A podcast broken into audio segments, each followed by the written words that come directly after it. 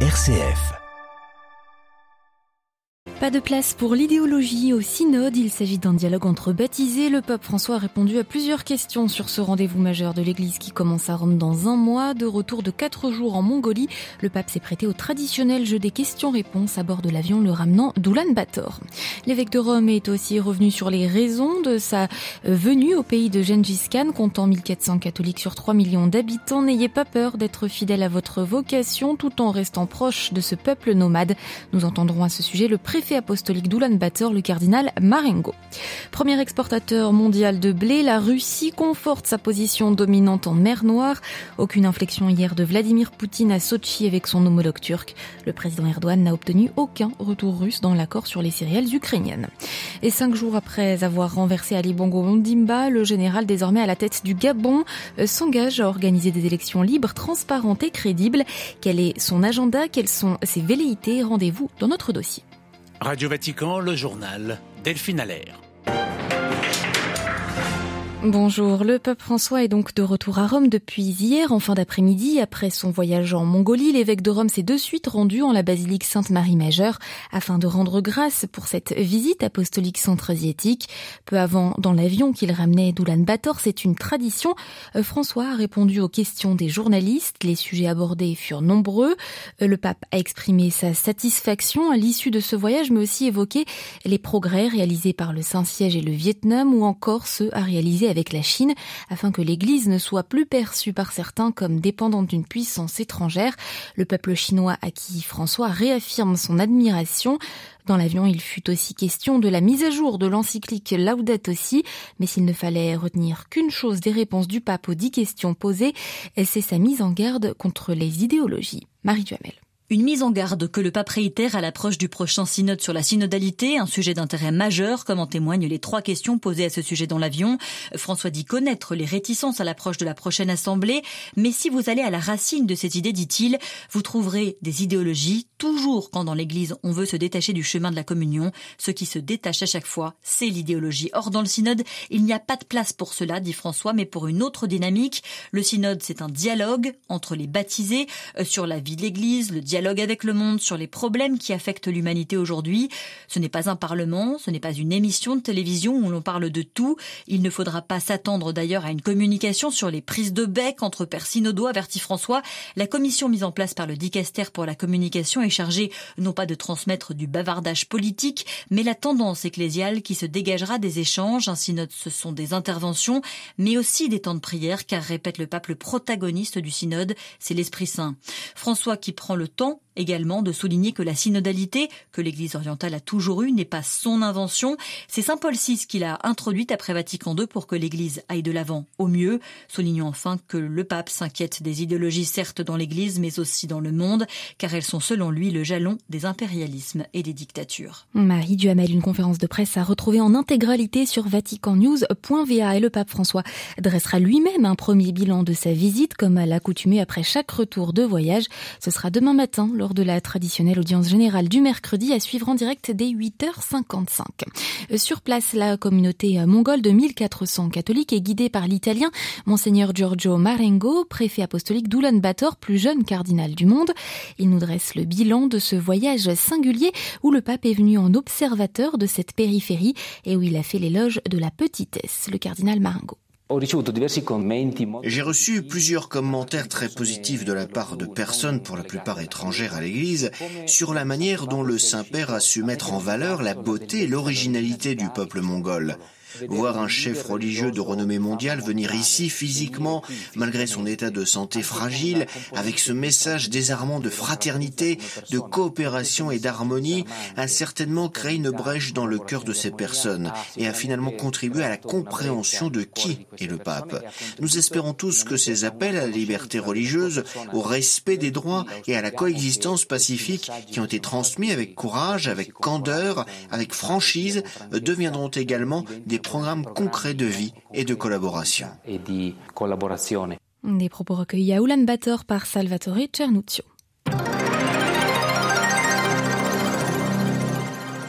Dans l'actualité internationale, ce mardi, une promesse de la Russie, celle d'envoyer gratuitement des céréales à six pays africains ces prochaines semaines. Euh, sont concernés le Burkina Faso, la République centrafricaine, l'Érythrée, le Mali, la Somalie ou encore le Zimbabwe. Annonce faite hier par Vladimir Poutine à Sochi où il recevait pour en parler euh, son homologue turc. De son côté, Recep Tayyip Erdogan, lui, n'a pas obtenu grand-chose. Moscou reste intransigeant tant que des entraves resteront pour les exportations russes. Euh, pas de retour dans l'accord sur le blé ukrainien. À Istanbul, à Nandlower. Recep Tayyip Erdogan avait promis à son arrivée à Sochi une annonce très très importante au monde sur les céréales ukrainiennes à l'issue de sa rencontre avec Vladimir Poutine. Quelques heures plus tard, c'est un président russe inflexible qui s'est présenté face aux caméras, accusant Ukrainiens et Occidentaux d'avoir trompé son pays avec l'accord céréalier. À ses côtés, Tayyip Erdogan a dû se contenter de formules optimistes. Je pense qu'il est possible d'obtenir des résultats. Je crois que nous aboutirons prochainement à une solution, a espéré le président turc, évoquant un paquet de nouvelles propositions rédigées en consultation avec l'ONU pour relancer l'accord. Vladimir Poutine réclame la suppression des obstacles aux exportations de produits agricoles russes. Recep Tayyip Erdogan approuve mais manque d'arguments et de leviers face à son homologue russe. En fait, il ne peut lui offrir aucune contrepartie, aucune garantie. Cela ne dépend pas de la Turquie, qui par ailleurs est déjà le seul pays de l'OTAN à ne pas sanctionner la Russie pour sa guerre en Ukraine.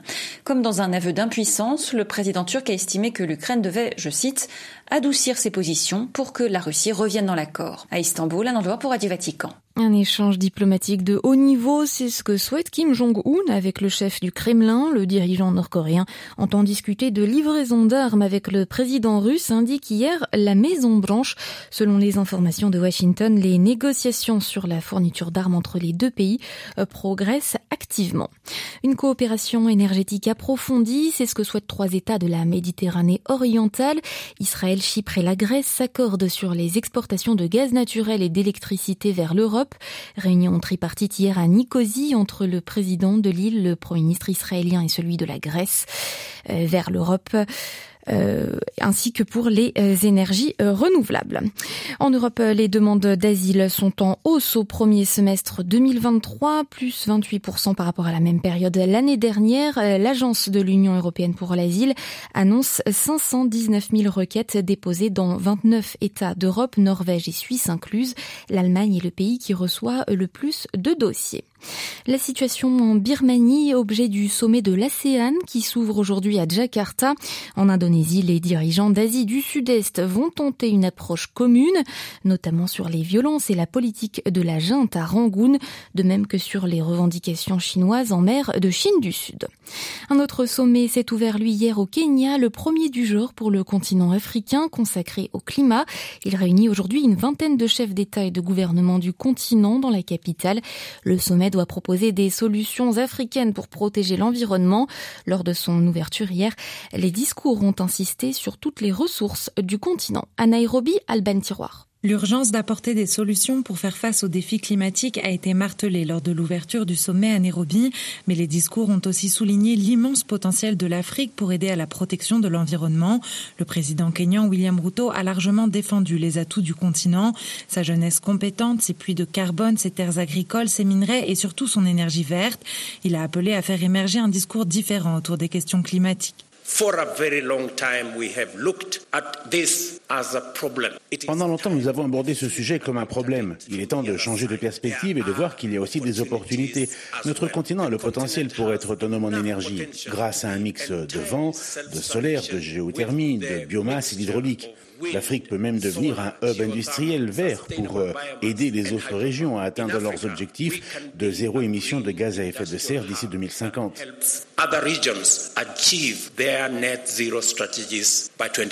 Les défis restent toutefois importants. Les leaders politiques l'ont souligné. Les financements tardent à se matérialiser ou sont difficilement accessibles, alors que plusieurs pays du continent souffrent déjà du poids de leurs dettes. Les appels pour plus d'investissements verts se sont donc multipliés. Nairobi, Albin Tiroir pour Radio Vatican. Vague d'arrestations et de suspensions dans l'armée hier en RDC après la répression d'une manifestation qui avait fait 50 morts la semaine dernière à Goma dans l'Est. Décision a été prise par les autorités congolaises de rappeler aussi le gouverneur militaire du Nord Kivu. Et puis au Niger, le gouvernement prédit un départ rapide des soldats français, espère une entente avec la CDAO. L'organisation ouest-africaine, elle, n'a pas changé de position depuis le coup d'État et réclame un retour à l'ordre constitutionnel immédiat.